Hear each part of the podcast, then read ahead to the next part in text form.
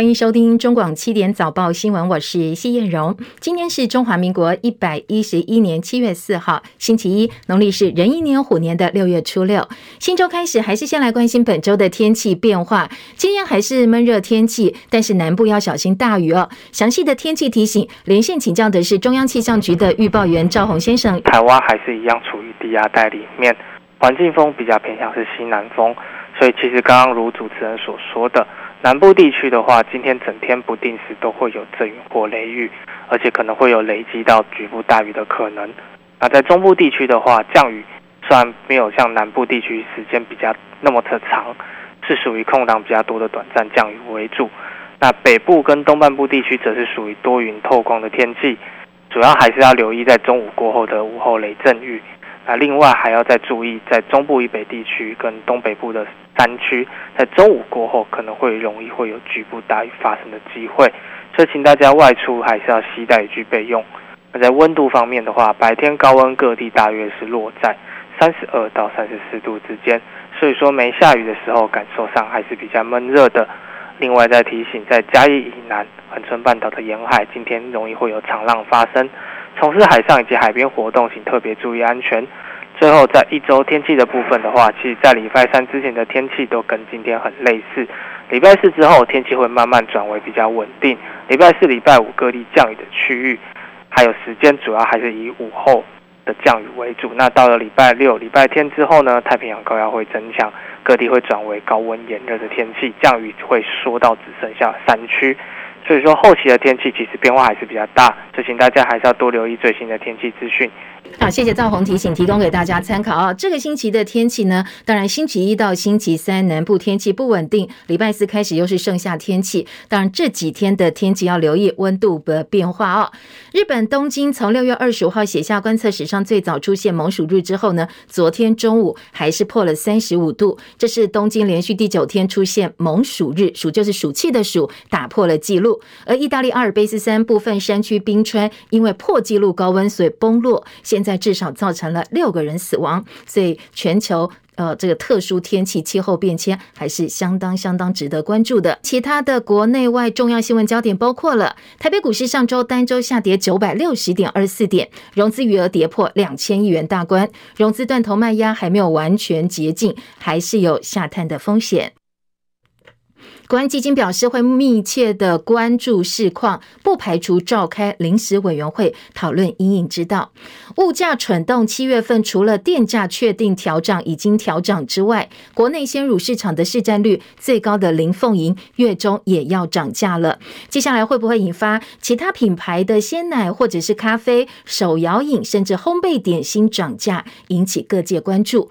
丹麦哥本哈根的购物中心发生了枪击案，多人死伤，有一个人被捕。现在呢，当地警方不排除可能是恐怖攻击行动。香港知名的科幻小说家倪匡昨天过世，享受八十七岁。另外，香港庆祝回归二十五周年，就是主权移交二十五周年。歌手张学友在祝福影片当中没有提到回归，还有祖国，引起了不爱国的争议。昨天遭到部分大陆网友出征，而张学友发声明澄清说他是爱香港的中国人，感叹香港加油跟黑色、黄色曾经被错误使用，现在在香港竟然变成了禁忌，连香港加油都不能说。他说希望中国人能够以理服人。澳门再度从台湾进口的芒果外包装检验出了新冠病毒阳性，这已经是三天内第二次在台湾芒果，我们的芒果呢被检验出新冠核酸检测阳性，被确诊。而 F1 英国大奖赛发生了重大意外，中国大陆史上第一位车手周冠宇被顶摔出场，现在送医哦。不过初步了解，应该是没有生命危险。台北股市上周走势惨烈，一路崩跌不止，单周跌了九百六十点二四点，连续四个交易日一共暴跌一千两百零四点九三点，掼破一万五千点大关，就连一万四千点现在也岌岌可危了。上周五无差别式下杀，融资断头，血流成河。融资单日狂减一百零二点七亿元，融资余额现在跌破两千亿元大关。上周五台股跌了四百八十二点，收在一万四千三百四十三点，市场气氛非常非常悲观。美国费城半导体指数又在破底，所以台湾半导体跟电子股短线想要反弹，恐怕有难度。融资断头卖压还没有竭尽，台北股市接下来呢，大家比较担心后市，市场也关注国安基金会不会再次进场点一把火来救市。国安基金操盘手财政部次长阮清华昨天表示，上周五台北股市虽然是跌的，不过承接力道还蛮踊跃，量能有三千亿。他比较担心的是无量。今天还会密切注意市况，如果市场失序的话，不排除召开临时委员会加以因应。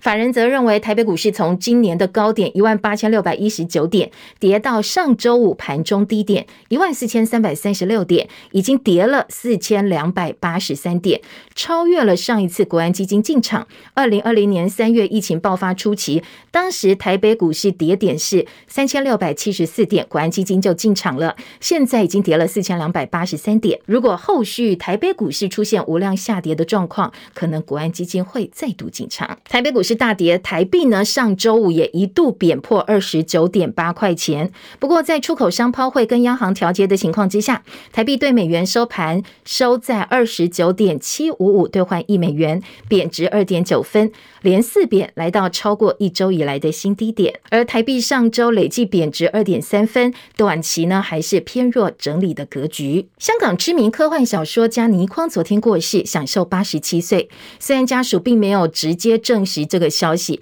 但是作家沈西城在脸书发文说：“倪大哥今天中午走了。”他昨天发文的，震撼了文坛。倪匡晚年饱受病痛，三年前自曝他罹患皮肤癌，但是他不想要动手术，拒绝动手术，也不做化疗。二零一九年，他说接受一次媒体访问的时候，他说他身上呢有十几种大大小小的毛病，加起来已经折磨他三十多年了。倪匡、金庸、黄沾跟蔡澜并称是香港四大才子，享誉香港文学界的泰斗，也是香港一个时代的象征。其中特别哦，倪匡跟武侠小说泰斗金庸相交六十年，金庸甚至曾经拜托倪匡帮他代笔写《天龙八部》，因为倪匡很讨厌其中一个主角阿紫，所以把阿紫写成瞎眼，让后来倪匡接回小说继续写的时候相当的无奈。而香港四大才子随着倪匡过世，现在只剩下蔡澜还活着。倪匡不但是知名的作家，也是编剧、节目主持人，作品的产量相当惊人。他曾经使用过的笔名包括卫斯理、莎翁等等，最主要是写科幻小说，但是灵异、武侠、侦探跟情色小说，他也都有产量，开启了华文世界科幻小说的时代。讲到倪匡的著作，比较重要的著作包括了侦探小说呢，卫斯理系列、袁振侠系列、女黑侠、木兰花系列等等。当然最有名的就是卫斯理系列，曾经被改编成武无数的电视电影，而在他的家庭议题部分呢，话题方面，倪匡跟太太李果珍，他们的儿子叫倪震，女儿是倪穗，媳妇儿相当有名哦，是香港曾经的玉女歌手周慧敏。倪匡向来敢言，丝毫不掩饰他自己的反攻立场。他过去在受访的时候曾经表示，他根本不相信一国两制。共产党的话啥时靠得住？这是倪匡说的。二零一九年，他曾经接受香港电台访问，对于多年来流传他曾经说妓女比共产党更可信。当时倪匡的澄清说法，他说呢，熟悉我的人都知道我很尊重妓女。说这一句话哦，妓女比共产党更可信，对妓女来讲是一种侮辱。为了庆祝香港主权移交二十五周年，大陆央视呢日前制作了一系列的专题节目，香港歌神张学友。也是节目访问的对象之一。在访问当中哦，张学友是用粤语发音简短表态，但是内容遭到部分大陆网友攻击，说他不爱国。其中最受到质疑的就是“香港加油”这四个字。二零一九年香港反送中运动期间，香港加油被示威者广泛使用，所以张学友说出这四个字呢，有些网友说他是在呼应示威者的主张，还有网友认为张学友整个访谈只提到香港跟二十五周年，没有提到祖国任何事情，显然不够爱国。还有人说张学友说香港这二十五年高高低低、起起伏伏，这个内容呢，疑似对香港这二十五年的变化不满意。呃，这个很多网友。质疑声音出来之后，央视官网也把这一段访问给删掉了。张学友昨天发表声明澄清说，他是爱香港的中国人。他说呢，他没有办法理解为什么“香港加油”这四个字竟然会变成禁语，希望呢中国人能够以理服人。他说他是蚁民哦，蚂蚁的蚁，强调听其言观其行，他到底爱不爱国，爱不爱香港？希望呢有所公平。事实上，在二零一九年台北有一场称香港要自由的演唱会上，被流行乐坛称为是香港词神的作词人林夕。他当时呢上台的时候有一段很短的演讲，他也说，当时在香港，如果你喊香港加油的话是一种罪。那先前就有客机机长在广播的时候喊香港加油，当时立刻被无理由的给辞退了。美国参谋首长联席会议主席密利表示，中国大陆对台湾的攻击呢，并非迫在眉睫，但是美国正在非常密切观察相关的情势。米利告诉英国广播公司 BBC，大陆显然正在发展某个时刻攻击台湾的能力，但是决定是否攻击是一项政治上的选择。现在没有任何攻台行动迫在眉睫的迹象或者是警讯。不过他重申哦，我们非常非常密切观察相关的情势。丹麦首都哥本哈根有一处购物中心发生了枪击案件，警方说已经知道多人死亡跟受伤，一个二十二岁男子遭到逮捕，目前不能够排除是恐怖攻击。行动，谢海伦的报道。枪击案发生的地点是丹麦首都哥本哈根的菲尔德购物中心。警方指出，有多人中枪，一人遭到逮捕。遭到逮捕的是一名二十二岁丹麦裔男子。目击者指出，听到十声枪响时，在场购物的民众感到恐慌，有人跑进厕所避难。警方表示，目前不能排除是恐怖主义行为，但没有透露更多关于被捕男子的身份等细节。根据现场画面，民众陆续离开购物中心，警方全副武装拉起了封锁线。救护车也在现场待命，警方要求民众远离案发现场。这处购物中心是位在哥本哈根市中心以南五公里，占地面积广阔，设有商店、停车场和餐厅。英国广播公司 BBC 报道，发生枪击案的购物中心附近正准备举行英国歌手的演唱会。当消息传出，粉丝被告知演出将延后一小时，但是过了九十分钟之后，现场一万七千名观众被告知，基于安全问题，演出已经。取消，警方引导观众前往地铁站或者是其他交通工具。记者戚海伦报道。俄乌战火延烧超过四个月时间，俄罗斯国防部说，现在俄军呢已经完全控制住乌克兰在卢甘斯克地区最后一个主要据点利西昌斯克市。卢甘斯克州已经完全沦陷，对俄罗斯来讲是非常重要的里程碑。乌克兰一开始否认这个消息，后来证实为了保住乌克兰守军的性命，因此撤离了。这也代表俄罗斯距离控制整个乌东地区的目标越来越接近。华盛顿邮报报道，部分分析说，美国对战争的评估太乐观。基于现实呢，应该要求乌克兰放弃部分领土来换取停战。不过，也有人坚持，只要西方提供更多援助，乌克兰最后还是会打赢战争的。另外，基辅州的州长库列巴表示，澳洲总理艾班尼斯到当地访问，表达澳洲力挺乌克兰的立场。美国前总统川普在二零二零大选失利之后，并没有淡出歌政坛，反而是把目标放在二零二四，希望能够卷土重来。现在最新的外电说，川普正在考虑提前竞选，宣布竞选二零二四美国总统，时间点呢，可能会在美国的期中选举之前。川普会在没有事前告知相关人士的情况之下，直接在社群媒体上宣布参选二零二四总统。现在，川普身边团队正正在筹措基本的竞选工作，来应付他随时就会宣布参选的可能性。报道说，川普在共和党内有极大优势，能够拿下初选，而他的行动呢，也让很多的共和党人担心，他的参选将不可避免造成党内分裂。越来越多共和党者支持。正在探索其他的可能性。当然呢，一旦川普参选，可能会影响到整个其中选举的焦点，这也是各个政党相当关注的话题。二零二二赛季 F1 英国大奖赛呢，昨天晚间正式开战，才刚刚开赛就出现了重大意外，五台车接连发生碰撞。其中最惨的是大陆史上第一位 F1 正式车手周冠宇，他连人带车翻滚了好多圈，最后翻出了场外，卡在场边的护栏才停下来。后来呢，他是被抬上担架带离现场，幸好治疗之后没有大碍。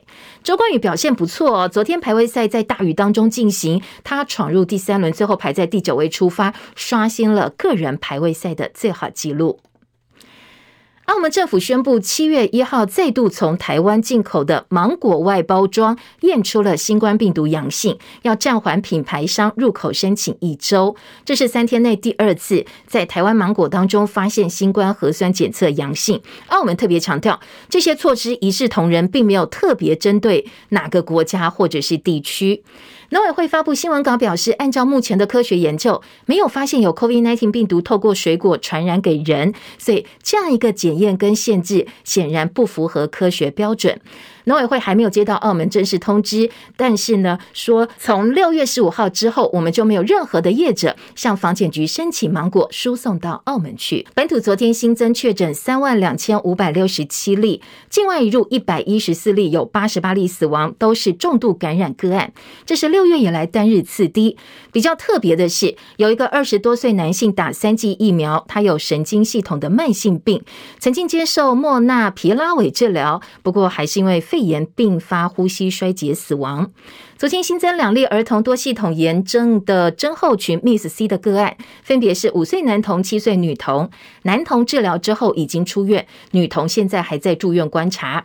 而其中啊，呃，这个女童呢，她打了一剂疫苗，还是染疫变重症。昨天指挥中心解释的说法是，这个女童接种跟染疫时间差太近了，只差了四天，所以疫苗的保护力还没有产生。各县市疫情方面，新北新增四千六百六十六例，重新回到全台第一。本来已经退烧的北部疫情是不是回温了呢？有待进一步观察。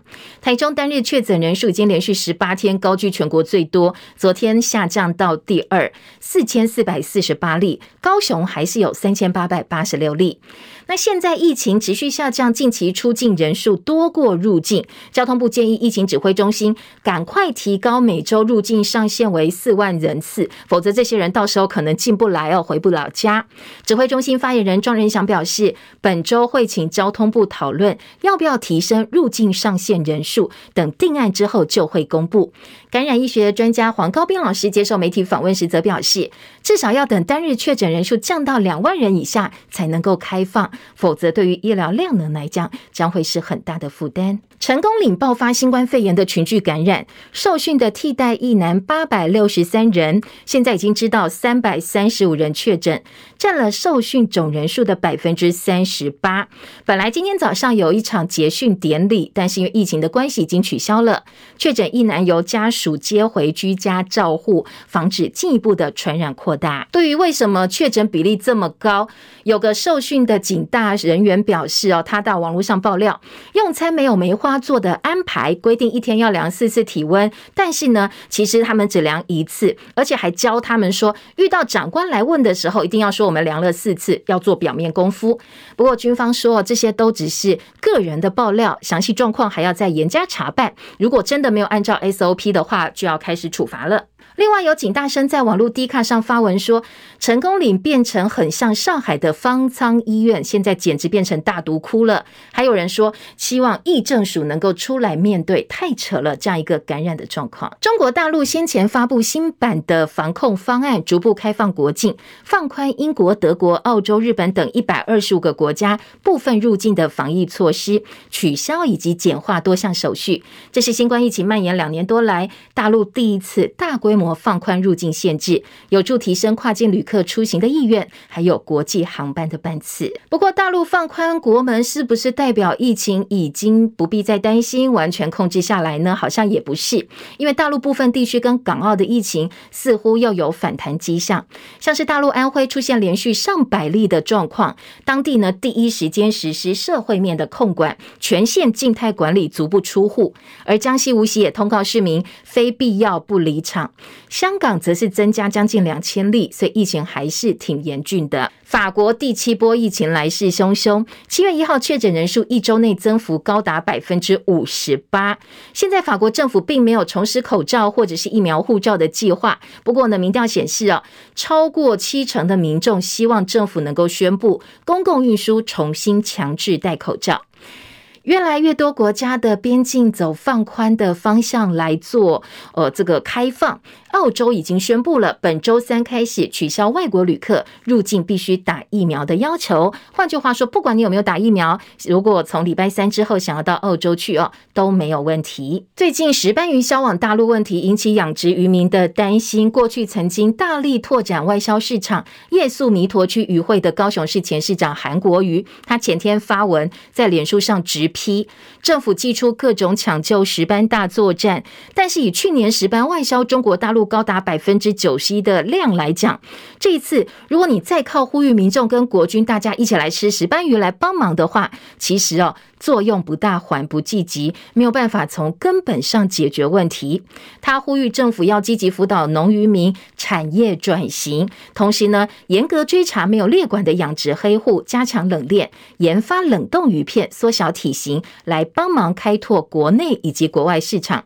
面对最大市场，当然指的是中国大陆，一定要有沟通协调的窗口，否则呢，不止石斑鱼哦，类似的状况只会一再一再重复的发生。韩国瑜近期相当低调，但是呢，这一次石斑鱼他看不下去了，他痛批政府没有办法从老问题当中反省找到解方，只急着政治大内宣，没有感受到人民痛苦。他质疑说，政府你这些政策相关的作为，真的是用心为人民着想吗？国际原物料价格攀涨，加上政府宣布调涨电价，下半年国内通膨压力跟现在呢看起来是越来越大。市占率最高的味全林凤营已经开出鲜乳涨价的第一枪，预计七月中要调涨售价，各个品项调涨大概两块钱到四块钱。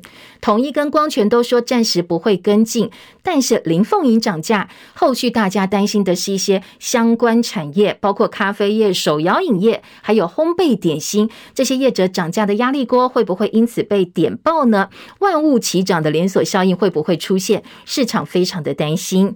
有学者说，上半年因为各家厂商有竞争压力，加上政府介入劝说，业者不得不动涨。现在在林凤营开了第一枪涨价之后，其他品牌后续跟进涨价的可能性相当的大。台南市安平区先前发生超商包裹离奇失踪案，电商通路发现有多件包裹到店之后竟然不见了，怀疑遭窃，因此报案。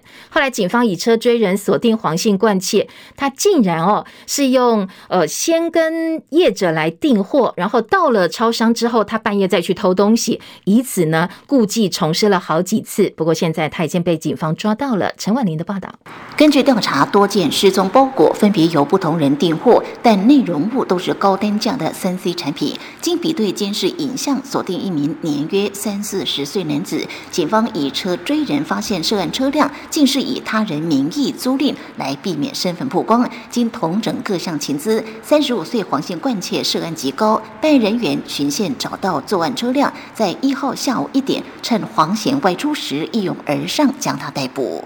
检方表示，黄姓犯嫌为躲避查缉，利用不同假名、行动电话号码向电商订货，并采货到付款方式取货。等到货品到达超商后，观察货品摆放位置，再趁店员不注意时，利用纸箱掩护，将货品偷走。由于超商取货有数日等待期，店员针对未领商品点还时，才发现货品遗失，因而报警。记者陈婉玲。台南报道。啊，昨天除了香港知名的科幻小说家倪匡过世，以七小福拿下金马奖最佳导演的罗启锐也在昨天离世。他很年轻哦，享寿六十九岁。香港媒体报道，他是昨天傍晚心脏病发，在送医途中过世，影迷相当不舍。罗启瑞先前才跟他的伴侣兼工作搭档导演张婉婷为《秋天的童话》台湾译作《流氓大亨》四 K 修复版上映，来接受媒体访问。台湾。湾媒体的跨海访问。他平常身体也没有其他的异状。是相当健康的，也照常跟朋友聚餐。没想到昨天竟然突然的心脏病发，人就走掉了。罗启锐拍摄了相当多香港脍炙人口的经典电影，包括刚才提到周润发、钟楚红主演的《秋天的童话》《流氓大亨》，还有七小福《岁月神偷》等等。其中呢，他更凭着《流氓大亨》以及《岁月神偷》两度拿下香港电影金像奖最佳编剧奖。大满贯温布敦在第一周的星期天庆祝中央球场一百周年，请来过去二十六位前任男女冠军选手出席，现场看起来好像网球名人堂一样。其中最受到瞩目当然是八届冠军费德勒。他说呢，他非常非常怀念温布敦，希望能够回来再打一次。确实，温布敦也需要费德勒来其提振票房。陈凯的报道。温布敦星期天下午的庆祝仪式冠盖云集，从最后一位集满大满贯的拉佛。女网先驱金恩夫人，最多大满贯得主科特、艾弗特、伯格到大威廉斯跟辛吉斯，乃至现役的乔克维奇、纳达尔跟莫瑞，九届单打冠军纳拉提诺娃特别从佛罗里达飞来，但没想到因为确诊缺席。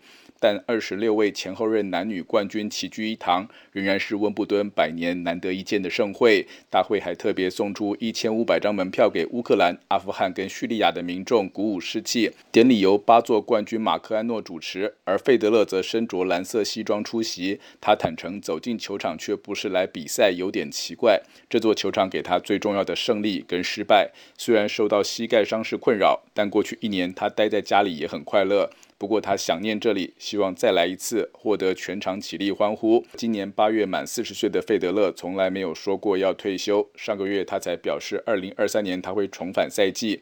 今年先从九月底的拉佛杯复出开始。中广记者陈凯报道。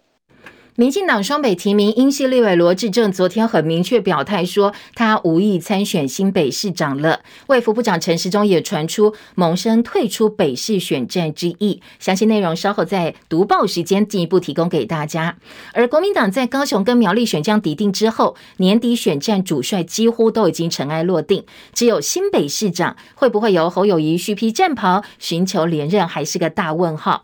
其实这个问题的重点不是他能不能够。胜选新北市长，而是后面牵动二零二四的棋局，还有相关的规划。记者张伯仲的分析报道。刚过去这一周，蓝营在六都和百里侯布局上可说颇有斩获。周三中常会一口气通过提名两位战将，其中声势和形象原本就不弱的柯志恩角逐高雄市长，人选祭出，立马搅动一池春水。随后几天，不管是爱情摩天轮、阳光女孩或美国制产，天天都有霸占媒体版面的新梗。而柯志恩等人敏捷的思路和辩才无碍的回应，再再都让他从一次次考验中不断加分。这对于高雄这个由韩国瑜创下胜选奇迹，但随即又毁诺贪谋总统大梦的蓝营超艰困选区来说，显然开始让蓝军支持者重新嗅出一丝希望。至于苗栗县长人选，就更令人跌破眼镜。原本从来没有人看好的前农田水利会长谢福洪，长期低调鸭子划水。最后还真取代国民党苦求不得的徐志荣和绝对不给的钟东锦，正式成为蓝营苗栗县长的主帅。虽然剧情发展和桃园市长提名之乱有部分情节雷同，不过以蓝营常年在苗栗的稳固势力，如果能妥善处理好钟东锦的不满情绪，两地的选情发展其实不可同日而语。解决完两大烫手山芋，蓝营年底选战布局似乎轻舟已过万重山。当然，除了新北市之外。尽管男童恩恩送医争议确实重创侯友谊的声势，不过截至目前为止，他依旧是新北市长台面上的头号人物。其实大家应该都心知肚明，侯友谊是否会寻求连任，答案绝不在二零二二，而是要看二零二四。尽管少部分深蓝或统派三不五时酸他蓝皮绿骨，但侯同时身为蓝营近年来问鼎大位呼声最高的人选，应该是毋庸置疑。一旦决定连任，有韩国瑜的前车之鉴，侯友谊绝无可能不做完八年任期就提前在二零二四选总统。但如果直接表明年底不准备连任，剩下这两年他又该以什么样的身份维持蓝营共主或蓝营主帅的高度？当然，年底大选成败绝对攸关二零二四蓝绿各自鳌头之争。如果侯友谊不选市长，现在剩不到五个月时间，蓝营还看不出有谁能取代侯友谊披挂上阵。最后败选让出全台最大票仓，绝对会成为侯更上层楼的最大箭靶。也足以看出蓝营内部从一开始似乎就没有人积极替侯友谊问鼎二零二四寻求解套。其中除了前面提过的深蓝或统派势力道不同不相为谋之外，其他人或许只能形容是各怀鬼胎。如果年底是由蓝军大获全胜，尽管党主席朱立伦于公于私多次表明无意于二零二四大位，他说因为成功不必在己，他要帮国民党找出胜选者。不过在二零二二选战提名上施法小英，取消初选，完全改由自己掌控的党内奇特机制决定人选。如果最后赢得多数胜利，这样的超级战功，难道不会重燃自己问鼎大位的野心？侯友谊最终被继续绑在新北的命运，好像已经不太容易扭转。但蓝营的大位之争才刚刚吹起冲锋号角。中广记者张伯仲台北报道。中广早报新闻。早报在头版的新闻焦点呢，其实是比较分散的。三个综合性报纸头版头条都不一样哦，只有财经报纸反而是比较聚焦，因为上周台股真的跌太多了，跌很惨。我记得礼拜四、礼拜五两天都是跌四百多点，所以今天的财经报纸《工商时报》头版头条、《经济日报》头版二题都是国安基金要伺机进场的报道，而经济头版头条则是呃帮市场稍微消毒一下，说新的 iPhone 并没有砍单的计划。所以，其他的供应链啦、相关的产业链的投资朋友不必太担心。综合性报纸今天《中国时报》头版头条做了一个台湾版《Top Gun》捍卫战士的一个故事报道啊。礼拜一哦，大家都比较多的专题或者是故事性的一个呃报道规划。那《联合报》呢，则是告诉你万物齐涨，现在恐怕要担心哦。鲜奶要调涨，虽然现在只有林凤营要涨，但是后续会不会有连锁效应？其他业者跟进，或者是面包店啦、咖啡店，其他也跟着涨，这是值得关注的。今天的自由时报在财经版面提到了停滞性的通膨，说现在恐怕大家要开始做准备了。另外，联合报还有暖化专题的报道，也是在头版二题跟内页配了一个版面。自由时报头版头条是内政部的相关资料，说呢现在要申请部分租。租金补贴的这个选呃民众百分之七十五，他们都是选社会住宅，因为比较便宜的关系。其实也可以理解，你选社宅就是因为我可能财经能力、经济能力没办法去买更贵的房子嘛哦。所以今天的自由时报用数据告诉大家，呃，其实现在呢，申请住宅租金补贴的人很多，政府的一个福利政策。在头版二题则是防疫话题，最快最快，本周每周入境的人数就会从两万五千人放宽到四万人了。这是自由时报今天的头版。大概扫描一下今天头版重点之后呢，回头来听听看在标题部分做了哪些报道。我们先来听联合报今天的头版头条：通膨增压，鲜乳含涨最大的。咖哦，最大咖林凤仪现在开了第一枪，恐怕会先万物齐涨的连锁效应。那联合报今年三版版头就告诉你，万物齐涨的情况之下，低收入族现在会落入贫穷线之下。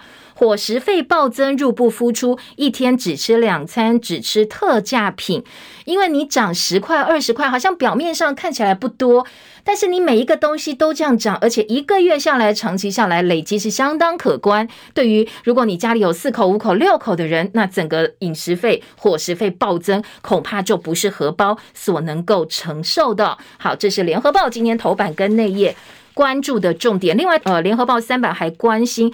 物价加上疫情，另外一个海啸袭向谁呢？袭向社福单位的捐款大减，开销又增加，两个压力齐来了。联合报今天的头版头条说，国际原物料价格攀涨，加上政府先前有涨电价的关系，下半年国内通膨压力与日俱增。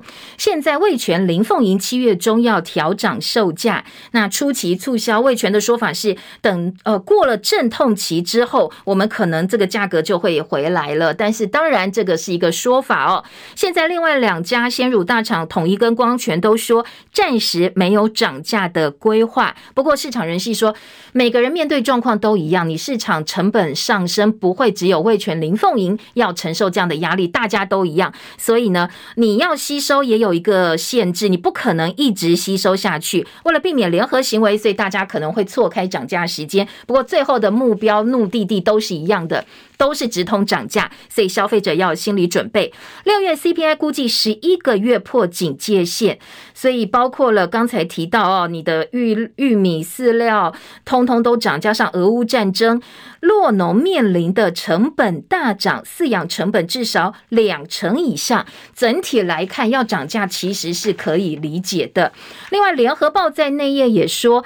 人两脚钱四脚，你怎么追都追不上。还举例哦，台中有一个四十六岁的谢妈妈，她自己一个人单亲养一对女儿女，一家三口在台中，还不是在台北。上个月承租四年的房租一万块涨到一万两千块，疫情的关系，他担任照顾服务员个案也减少，薪水不到三万块。现在物价涨，每个月多了，光是伙食费算一算就要多五六千块哦，所以。被压得喘不过气来，最后呢，这个妈妈怎么办呢？相信很多妈妈都有相同的想法。那我少吃一点，省给孩子吃哦。她自己吃两餐，其他就省给小孩吃了。物价这么贵，要不然就是呃，有些家庭说，那我去找看看有没有特价品，当日集齐品，可能可以稍微省一点荷包。下半版面还有这个物价飙涨，庶民痛苦有感，五月通膨率写下十年来新高。营养午餐也要行长，各县市都在拟对策，补助弱势学生不受影响，鼓励偏乡新建中央厨房。鲜奶龙头带动新一波涨价潮吗？怕顾客落跑，怕查水表，所以很多餐饮业还在苦撑。两个物价指数剪刀差，跟涨的几率很高。国内生产者物价指数 PPI 跟消费者物价指数 CPI，现在年增率存在着所谓的剪刀差。差距越大，代表厂商越有动力要转嫁成本，而且林凤仪是同质性商品龙头，所以后续很多的财经学者都说，大家呃要赶快做准备，因为跟进调整的几率真的是不小。好，这个是联合报。今天利用头版跟内页三版关注的话题，另外自由时报头版头条申请租金补贴百分之七十五都选社会住宅，两房月租一点二万以下社宅是租补客的首选，百分之七十五点三希望每坪管理费不到五十块，百分之五十二点六还希望说，哎，我租的地方啊有餐饮服务服呃餐饮服务等附属的设施，三成六希望租金不要超过八千块，三成七需要两间房子占比略最多。那自由时报今天报道这个内政部的相关统计数据，重点是。结论呢，在今天头版有提到，显见政府推出租金补贴，对相对弱势的租屋族来讲帮助不小。好，当然自由时报告诉你，政府有做事，而且帮助蛮大的。好，另外电价涨幅有天花板，崔妈妈叫房东不要超收，违反规定最多要罚三十万块钱。因为呢，下月电价最高级距每度单价来到六点九九块，新的电表，非下月有五点四八块。按照住宅租赁定型化契约的规定，房东只要不超过这个天花板价格就可以。如果你一口气涨太多的话，你跟人家租房子，房东跟你收太多的电费，你也要知道哦。其实，呃，这个是违反规定的。今天的自由时报报道。内页相关话题，《中国时报》的五版说，打炒房新竹祭出囤房税，调升单价的标准，为今年七月一号之后新建、增建、改建房子适用，既有的建筑物不受到影响。好，今天的新竹所谓的囤房税呢，是调升。房屋的标准单价百分之十一点七，提高税基，希望能够杜绝投机的风气。台北市昨天呢，柯文哲宣布，虽然电费北捷一年要增加三亿元，但是不会涨票价，二十六年没涨，能撑就撑，用卖咖啡等其他的收入来补贴。议员则炮轰，你只会跟北捷收租，副业都还在亏呢。好，当然这是台北市议会的攻防。不管怎么样啊，至少北捷目前为止没有要调涨票价的计划。而自由时报稍早提到，他们财经版面提醒的是停滞性的通膨卷土重来。在一九七零年，当时物价呈现两位数飙升，失业率暴增，汽车在加油站前大排长龙等等加油的现象，到底会不会重现？这是专家担心哦。停滞性通膨就是快速上涨的通膨率跟经济成长疲软同时发生，可能要特别留意我们的呃政府要超前部署喽。好，这个是自由时报的提醒。再来听到的是今天的早报《中国时报》头版头条，说台湾版的 Top Gun 捍卫战士，我们也有空中四六中队三十三年前就演练穿越山谷低空炸射的画面。整个版面哦，今天《中国时报》都在讲台湾版的捍卫战士的故事。说呢，电影《捍卫战士独行侠》全球卖座，有一幕 F 十八战机穿越山谷进行低空炸射任务，相当震撼。台湾也有捍卫战士，空军四六中队就是假想敌中队，三十年前就操作一模一样的科目，可见飞行员训练很严格，要求很精准。前空军副司令李廷胜曾经维文记录，但是因为训练太危险，所以空军已经取消这一项危险的训练科目。假想敌中队也在二零一二年解散。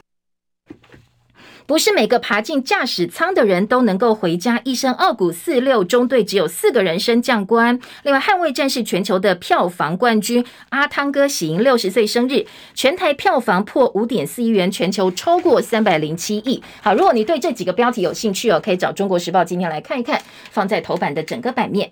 再来听到《自由时报》今天头版二题，最快本周会宣布每周入境放宽到四万人。交通部盘点防疫旅馆可以容纳四点一万人，所以呢，它要放宽到四万人。旅行社预期解封，回流参加中旬的旅展。好，这个一个是担心很多机场越来越多人出去，想到疫情放宽，各国都开放国门了，所以出去玩的人越来越多。如果你入境人数不放宽，他们就回不来了。而机场的人逐渐增温，淘机统计，今年六月出境十万两千四百六十人次，入境九万六千六百一十人次。五月以来来台的外国人数三万两千四百六十六人，疫情以来的新高。所以呢，本周指挥中心跟交通部开会讨论，最大值就是四万人，可能马上就要宣布放宽了。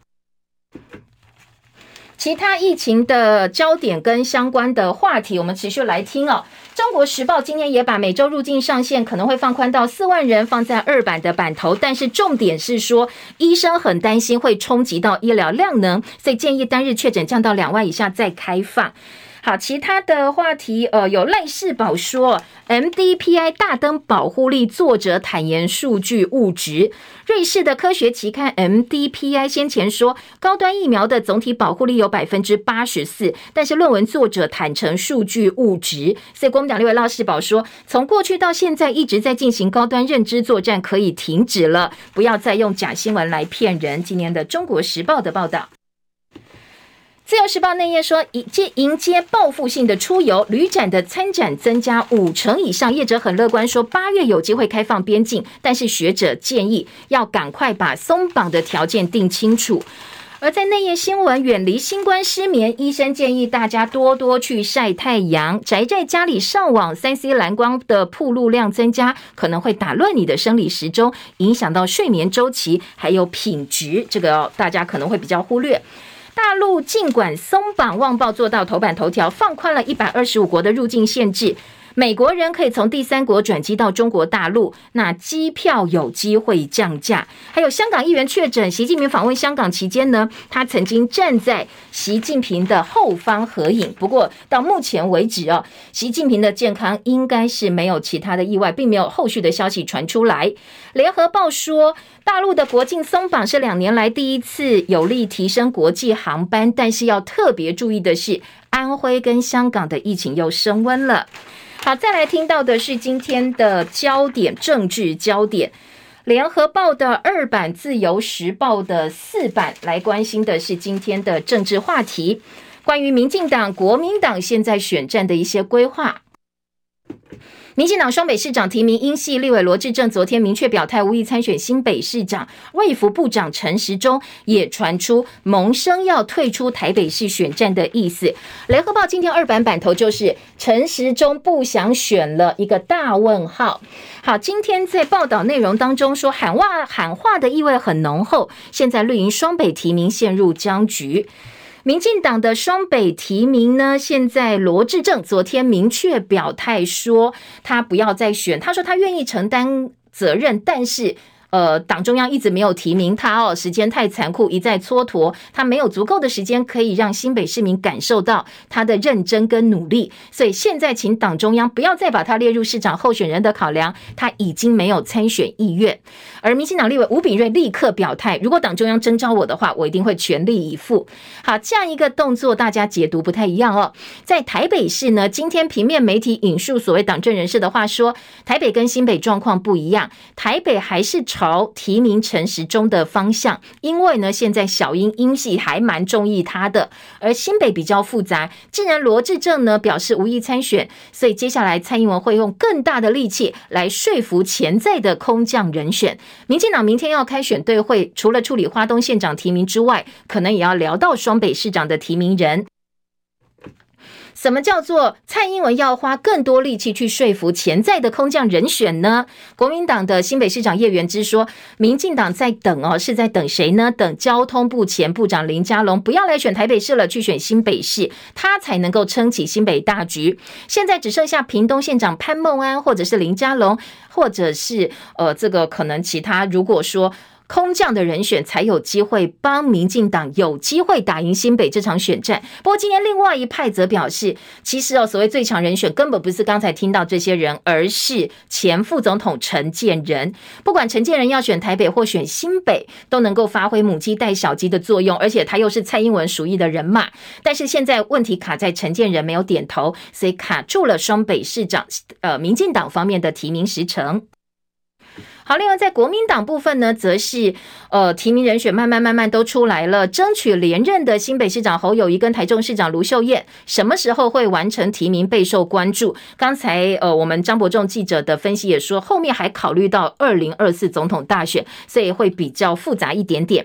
国民党文传会副主委林嘉欣表示，新北跟台中两个直辖市会留在最后面提，最慢最慢八月二十八号全代会前会按照既有的节奏来提名，而国民。党高雄市长参选人柯志恩则启动陆战模式，开始拜会高雄地方了。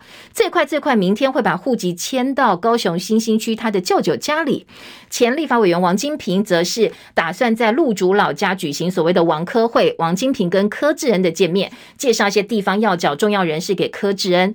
而外界关心高雄再也整合有没有破局，有没有可能蓝白合作呢？民众党主席柯文哲昨天语带保留的说，要支持谁哦？我们等晚一点再讲吧。柯志恩投入选战不到一周的时间，先前媒体不断说他口误啦，对高雄不是很熟啦，或在国外有房产等等的传闻。昨天晚间，柯志恩生气了，他写了一篇文章，说网络天空不能够干净一点吗？他说网军是最廉价的选战模式，连前副总连副总统赖清德都曾经指明蔡英文总统的网军不要再攻击抹黑他，所以现在呢，侧翼网军污蔑他的人格、学术、名誉，孰可忍，孰不可忍。必要的时候，他会采取法律途径讨回公道。好，另外在今天的联合报，则是用特稿的方式哦，说绿营的双北布局可能会影响到英苏联盟。讲的是台北市英系拿下党部主委之后，现在声势如日中天，英系强力护盘陈时中，尽管他好像最近民调不高，走下神坛。新北呢，则是行政院长苏贞昌跟他的派系大本营，所以现阶段，呃，你的安排可能跟苏贞昌女儿立委苏巧慧后世的发展也是牵动的。所以英系为了扩张版图，在新北加快跟苏系结盟，一度令党内侧目。不过在警政署长人事案当中，英系力推的警大校长现在出局了，而苏贞昌人马黄明昭却搭喷射机上任，所以英苏联盟接下来好像也有一些变数。另外，联合报也提到蓝营的排黑风波，赵少康资深媒体人说，应该要更明确定义才行。什么叫黑？如何排黑？民啊，国民党现况是地方强，中央弱。提名前跟地方沟通特别重要。所有地方的所有政治都是地方政治，你不可以有一个不明确的定义。到底你是一体适用一个排黑标准，还是因人、因选区、因职位、因时间不同，选议员可以，选县市长不行？还是你有没有什么弹性？年轻的时候黑，现在改头换面可不可以哦？所以你必须要一个非常明确的标准，否则恐怕还会有争议。自由时报说，双北市长人选，民进党最快七月十三号就要提名了，高层还在劝进陈建仁出战，新北不排除任何可能的人选。好，当然新北绿营担心的是母鸡，如果你不够强的话，恐怕就没有办法带领后面的小鸡了。我们的芒果在澳门确诊，台湾醒报今天做到头版头条。那澳门方面特别强调没有针对性，而农业学者李武忠强调芒果受污染可能在产销的各个环节，所以政府必须要调查清楚来源，不要再讲一些空话，好像人家欺负你哦。确确实实的把科学化的做法拿出来，因为各国都有产品被验出病毒，然后被禁止输入的案子，不是只有台湾。如果你还想要输进去，就赶快改善，不要再打口水战了。那学者建议应该要建立预警机制。自由时报内页还有美国参谋首长联席会说，北京正在强化攻台的能力哦，这部分也要特别关注。